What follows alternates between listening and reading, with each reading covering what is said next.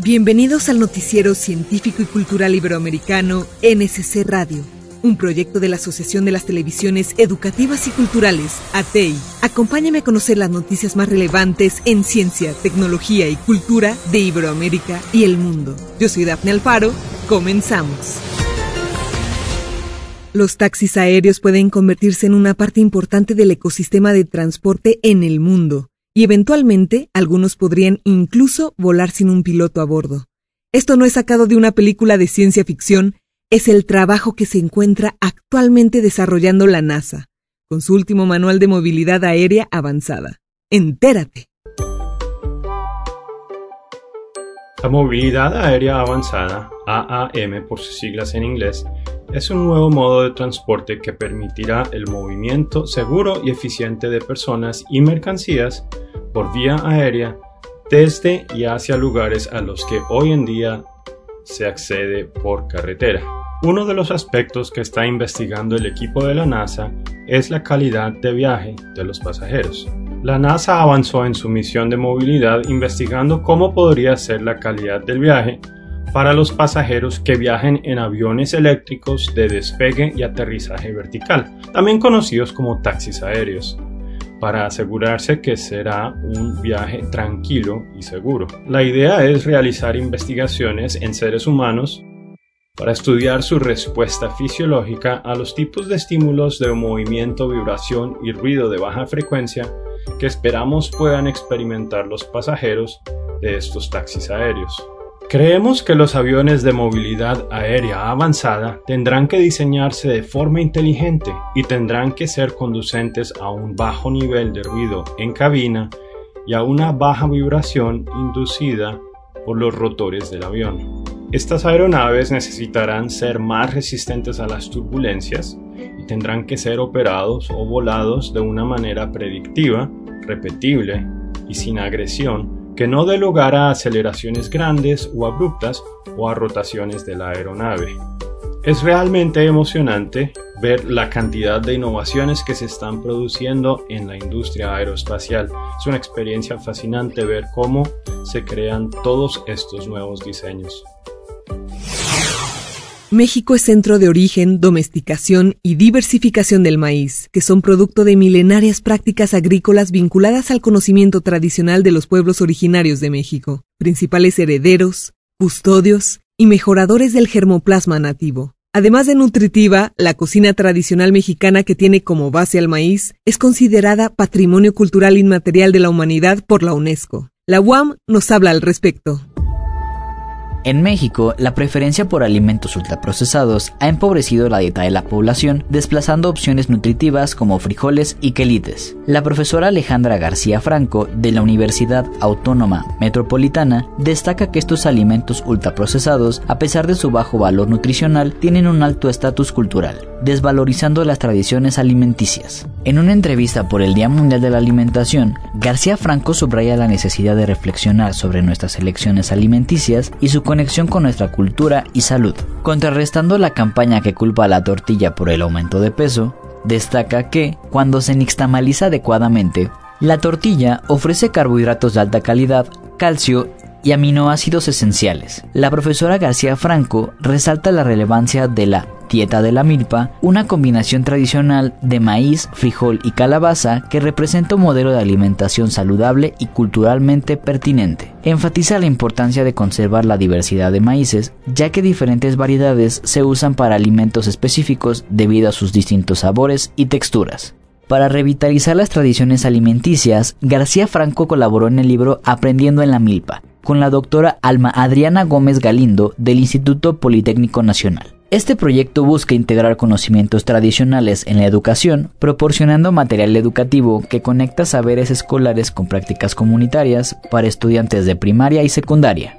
En última instancia, la investigación de García Franco destaca la importancia de valorar y preservar las tradiciones alimenticias y los conocimientos ancestrales. No es solo una cuestión cultural, sino también una estrategia vital para mejorar la salud y el bienestar de México. Además, enfatiza cómo la integración de estos saberes puede enriquecer los procesos de enseñanza, promoviendo una comprensión respetuosa y profunda de la diversidad cultural de México. Para NSC, desde la Universidad Autónoma Metropolitana. Para más información visita semanario.guam.mx. Guam, líder en conocimiento.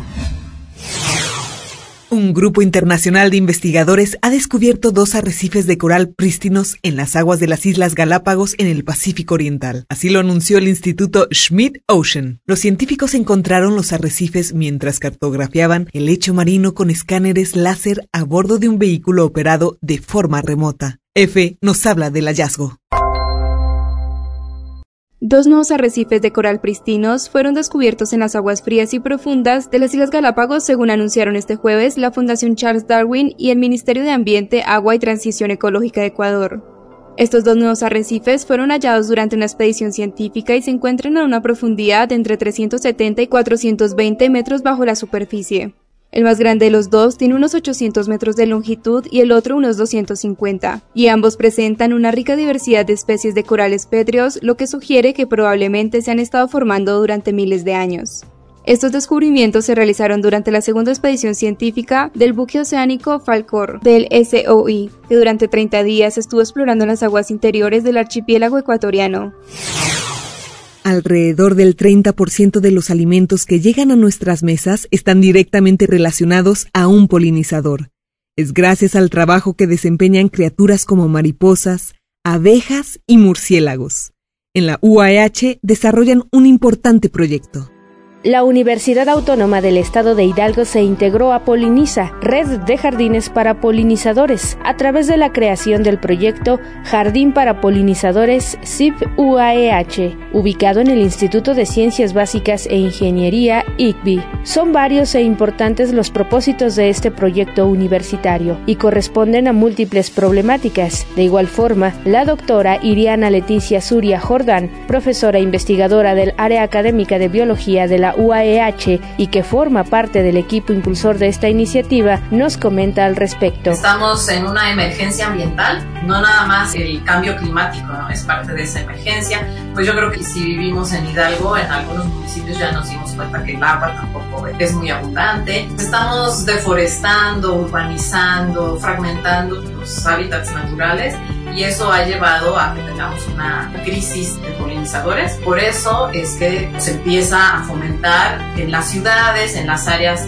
en donde los humanos hemos pues, perturbado un poco el ambiente, pues incluyamos estos jardines. Creo que a nivel universidad pues es necesario que también pongamos nuestro granito de arena para ayudar, además de favorecer la conservación de algunas plantas y además de conservar a los polinizadores, pues también nuestro interés principal es la parte de educación. El jardín ya cuenta con diversas especies vegetales que favorecen la interacción entre la flora y la fauna nativa. Ahora, la doctora Claudia Teresa Hornung Leoni ahonda en más detalles sobre esto y las razones para elegir ciertas especies por encima de otras. Pues iniciamos con incluso algunas plantas locales y también algunas son nativas. Tenemos desde árboles frutales, esos algunos ya estaban sembrados, tenemos otros árboles como el tepozán, también tenemos este, algunas hierbas, tenemos incluso las, unas yucas, agaves, ¿no? También incluimos algunas plantas herbáceas que tienen flores de diferentes colores, ¿no? Porque precisamente eso tiene que ver con los síndromes de polinización.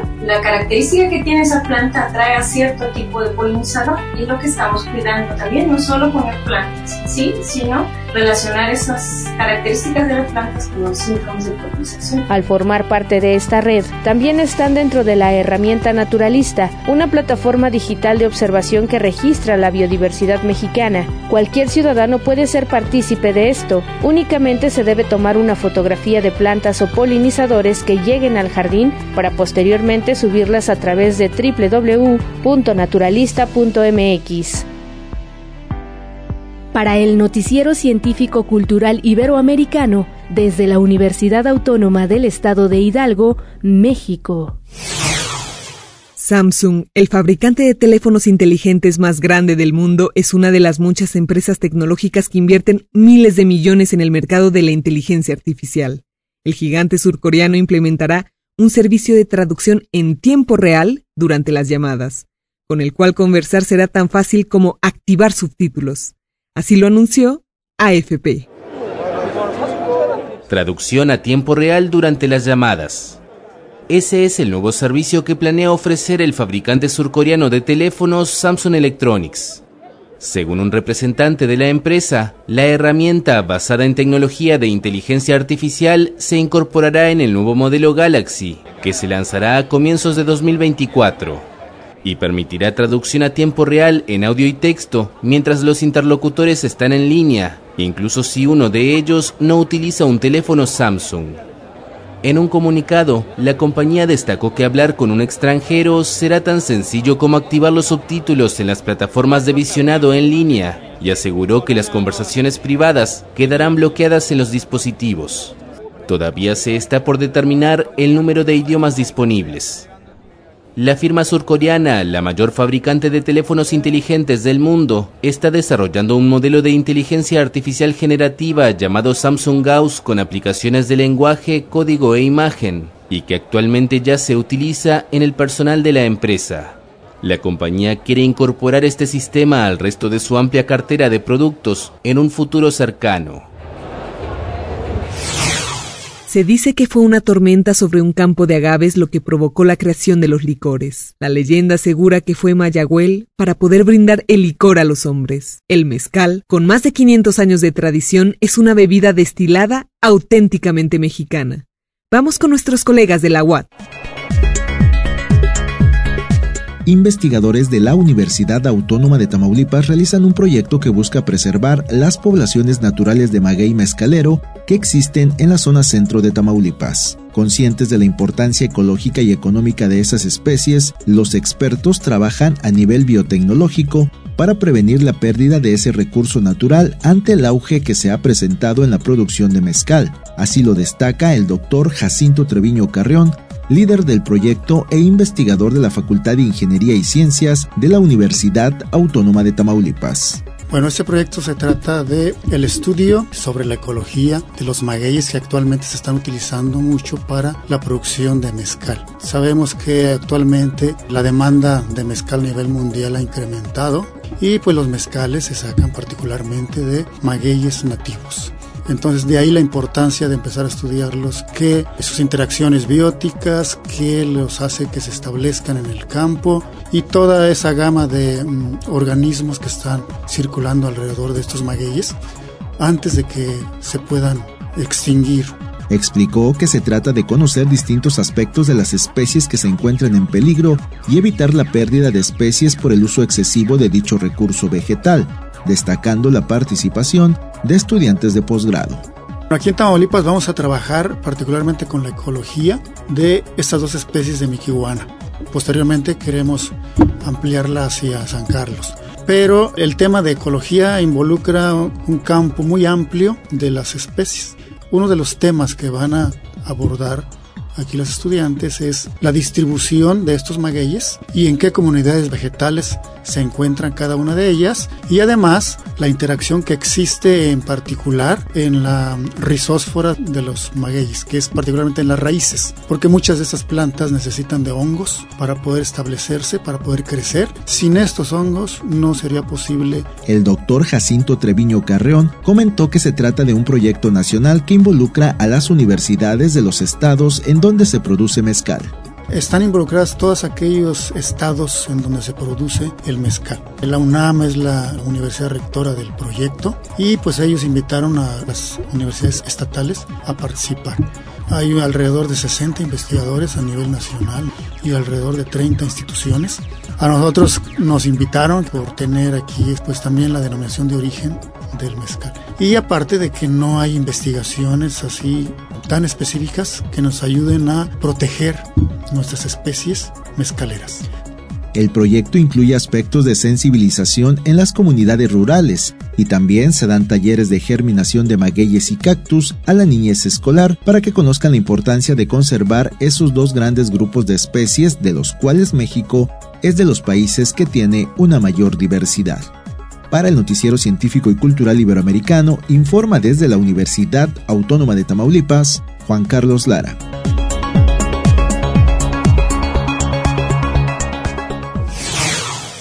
Recientemente, Instagram publicó una actualización para combatir el abuso y los discursos de odio en su plataforma. Ahora esta red sociodigital se anticipa tus denuncias y oculta el contenido que cree que reportarías. Y en Francia va un paso más adelante, pues ha anunciado la creación de un botón de seguridad que permite llamar directamente a una línea de emergencia. Sin duda, una primicia mundial. Instagram anunció la creación de un botón de seguridad para luchar contra el ciberacoso en Francia.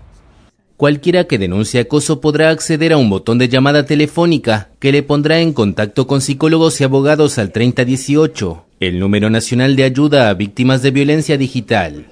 Para la asociación privada francesa que promovió la iniciativa, este botón de llamada directa es un instrumento eficaz y deseado desde hace mucho tiempo.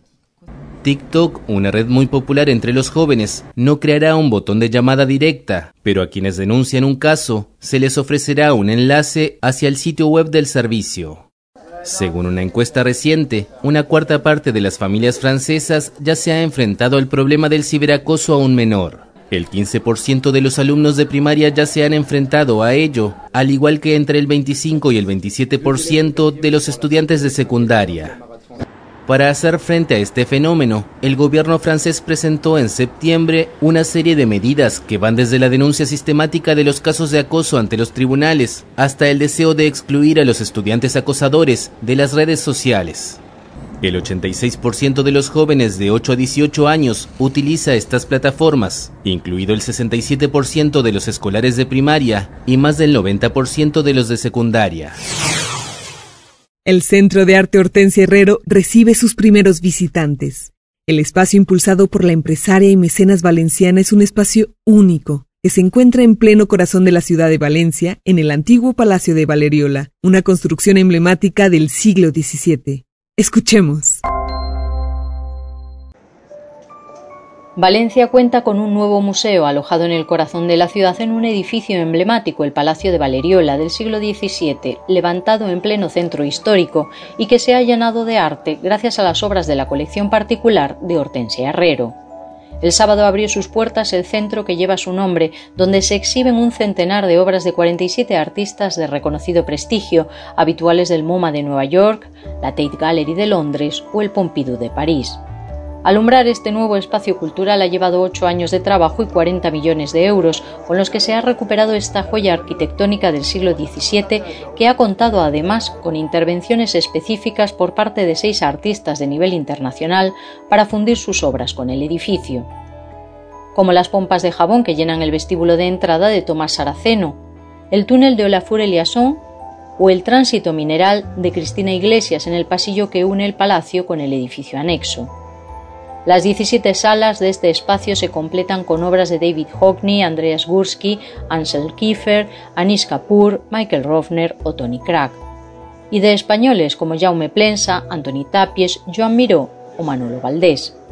Su apertura al público este sábado tuvo una respuesta abrumadora al recibir a 800 visitantes y las entradas para todos los domingos del año, que son gratuitas, se han agotado. La Benemérita Universidad Autónoma de Puebla tiene como sede al edificio Carolino, un complejo arquitectónico que desde su fundación a finales del siglo XVI ha mantenido, con breves interrupciones, la misión original para el cual fue concebido, la educación en todo su esplendor. Vamos con la UAP. La Benemérita Universidad Autónoma de Puebla presenta Edificio Carolino, 4 Sur 104 el colegio llamado del Espíritu Santo recibió ese nombre desde su erección hasta el siglo XVIII cuando fue honrado con el sobrenombre del Real Carolino. El colegio lo conforma un conjunto de edificaciones que desde el exterior se puede describir en el siguiente orden. Empezando por el templo, sobre la actual calle de Palafox y Mendoza, se pasaba la puerta de un salón anexo al mismo que colindaba con la sacristía. Ya en el siglo XX se adecuó para teatro. La siguiente puerta, que se ve enfrente a la Casa de las Bóvedas, funciona actualmente como entrada externa a la sala de la lectura de la Biblioteca José María Lafragua. Originalmente iluminaba el refectorio de los profesores y colegiales. Justo en la esquina con la 6 Sur se menciona la existencia de una capilla construida para la construcción de los naturales que edificaron el colegio. Se trató de una capilla separada del colegio y estuvo dedicada al Arcángel San Miguel. Fuente, el paisaje del barrio histórico universitario, Puebla siglo XVI, siglo XXI. Rosalba Loreto López. Para el noticiero científico y cultural iberoamericano, Giovanna Hernández. El escritor español Luis Mateo Díez ha ganado el premio Cervantes. El autor de El reino de Selama, Los ancianos siderales, La Ciana, Cielo y Sueño, entre otras muchas obras, y académico de la lengua desde el 2000, se alzaba con el máximo galardón de la literatura en lengua castellana. El Cervantes vuelve a reconocer en 2023 el trabajo de un novelista tras haber premiado a poetas en las cinco últimas ediciones. F nos lo cuenta. El escritor leonés Luis Mateo Díez es el nuevo premio Cervantes, el máximo reconocimiento de las letras en español, según el fallo del jurado hecho público por el ministro de Cultura en funciones, Miquel Iceta. Por ser uno de los grandes narradores de la lengua castellana, heredero del espíritu cervantino, escritor frente a toda adversidad, creador de mundos y territorios imaginarios. Novelista, ensayista y miembro de la Real Academia de la Lengua, Luis Mateo Díez, que ha cumplido 81 años, ha recibido la noticia con mucha alegría y también con humildad. El premio es de mis lectores. O sea, el destino de todo lo que yo escribo, el reto con el que lo hago, está en mis lectores. Autor de más de 40 libros y creador del Reino de Celama, un territorio simbólico para retratar la extinción del mundo rural, Mateo Díez asegura que está agradecido y encantado de la vida. Pues de pronto yo dije, pues qué bien, me ha dado usted el día. O sea, hoy voy a dormir más tranquilo que otros muchos días en los que me voy a la cama, pues hecho un pobre desgraciado. El premio se entrega el próximo 23 de abril, día del fallecimiento de Miguel de Cervantes, en la Universidad de Alcalá de Henares, localidad natal del autor de Don Quijote de la Mancha, bajo la presidencia de los Reyes de España. Hemos llegado al fin de una emisión más de NSC Radio Recuerda que nos puedes escuchar en Spotify, Google Podcast e iVoox, así como en el sitio noticiasnsc.com. Nuestros socios de la Asociación de las Televisiones Educativas y Culturales Iberoamericanas, ATEI, agradecen tu preferencia. Y de parte del equipo que hace posible el NSC, te decimos hasta pronto. Yo soy Dafne Alfaro y te invito a que nos acompañes en la siguiente emisión.